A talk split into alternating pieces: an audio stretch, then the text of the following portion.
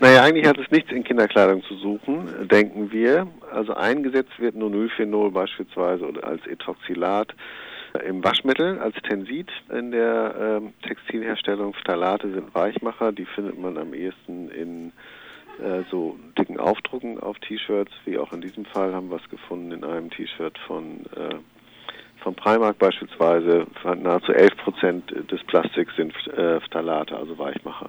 Das ist enorm viel. Solche Stoffe haben ja auch ziemlich äh, enorme oder sogar verheerende Wirkung, muss man sagen. Sie sprechen von kleinen Monstern im Schrank für Kinder und die Kinder sagen, mit Monstern will ich nicht spielen, aber es sind ja kleine Monster, die man nicht sieht, also eigentlich noch gefährlicher als Monster. Ja, genau, das macht es so ein bisschen ein bisschen heimtückisch. Ne? Man, man ist auf jeden Fall so ein bisschen beunruhigt, wenn man hört, irgendwie PFC, Phthalate, Nonylphenol, was hat das in der Kleidung zu suchen und erst recht dann in der Kleidung von kleinen Kindern. Und wir sind der Meinung, dass eben gerade in Kinderkleidung, aber natürlich auch in Spielzeug, die Konzentration solcher Substanzen, also solcher kleinen Monstern, äh, möglichst minimal sein sollte. Also wenn es nicht gar nicht anders geht, kann man sie vielleicht verwenden. Aber ähm, in der Regel gibt es genügend Ersatzstoffe, die man einsetzen kann, zum Beispiel um Phthalate ähm, nicht mehr verwenden zu müssen, aber auch um PFC, die fluorierten Chemikalien nicht mehr verwenden zu müssen, gibt es, gibt es ausreichend viele weniger schädliche äh, Chemikalien am Markt erhältlich. Und warum werden jetzt die nicht eingesetzt? Die Hersteller haben sich ja eigentlich sogar selber dazu verpflichtet, dass sie davon weniger einsetzen wollen und darauf verzichten wollen. Es gibt ja auch eine entsprechende Greenpeace-Kampagne mit der Detox-Kampagne, aber so direkt passiert ist noch nichts.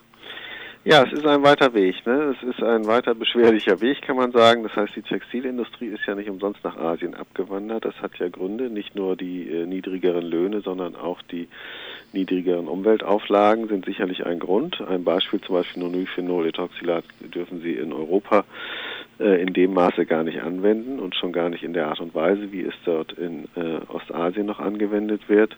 Das weiß die Textilindustrie natürlich und äh, das ist sicherlich ein Grund mit dafür, dass sie sich eben Asien ausgesucht hat als Produktionsstätte. Das sind äh, zwei verschiedene Standards, mit denen da gemessen wird. Es gibt einen europäischen Standard und einen asiatischen Standard, aber den Kindern ist das egal, ob es asiatische oder europäische Kinder sind. Die betrifft es gleichermaßen. Und das ist das Hauptproblem. Diese Stoffe werden ja nicht bei uns eingesetzt, die finden sich zwar in der Kleidung noch wieder, aber der, den meisten Umgang damit haben die äh, Menschen in, in den Produktionsländern. Was kann man jetzt tun? Sie haben diese Detox-Kampagne laufen, aber scheinbar funktioniert das ja nicht. Es könnte ja doch auch sein, dass die Hersteller, wobei Hersteller ist ja eigentlich schon übertrieben formuliert, sondern die Vertreiber der Produkte das gar nicht mehr im Griff haben. Denn hergestellt werden das ja letztendlich für alle Marken von mehr oder weniger denselben Herstellern, wie Sie schon sagen, in Asien. Ja, völlig richtig. Ne? Ähm, das sind die Marken, die selbst nichts mehr herstellen, sondern nur einkaufen. Äh, aber die Marken haben den Einfluss auf ihre Lieferanten. Scheinbar ja nicht in dem Umfang.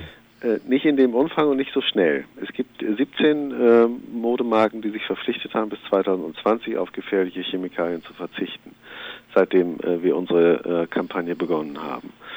Und wir weisen jetzt mit diesem Report erneut diese Marken darauf hin, dass sie sich beeilen müssen, dass sie vielleicht schon den einen oder anderen Schritt getan haben, aber dass das bei Weitem nicht ausreicht, dass das äh, viel schneller gehen muss, sonst ist dieses Ziel 2020 äh, nicht zu erreichen. Was kann jetzt der Konsument tun, wenn Sie sagen, die Hersteller verpflichten sich bis 2020 auf derartige Chemikalien zu mhm. verzichten? Das ist ja noch lange hin und das ist ja eine freiwillige Verzichtserklärung. Was dann daraus wird, sieht man dann 2020.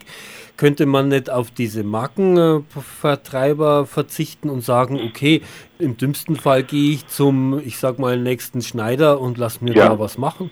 Genau, das kann man auf jeden Fall tun. Es gibt genügend kleine Label, kleine Marken, äh, die sehr äh, ökologisch sehr bewusst produzieren ähm, und auch Sozialstandards einhalten, das heißt faire Löhne bezahlen, vernünftige Arbeitsbedingungen garantieren und so weiter.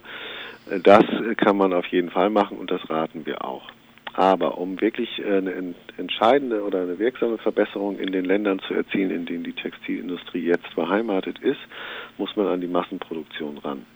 Und viele von uns lieben ihre Marke, zum Beispiel Adidas oder Nike oder was auch immer, und tragen diese Klamotten gerne. Und diese Leute, diese Menschen äh, möchten wir auffordern, sich äh, an unserer Kampagne zu beteiligen und den Hersteller ihrer Lieblingsklamotten anzuschreiben und zu sagen, ich mag zwar deine Mode, aber ich möchte sie schadstofffrei produziert wissen.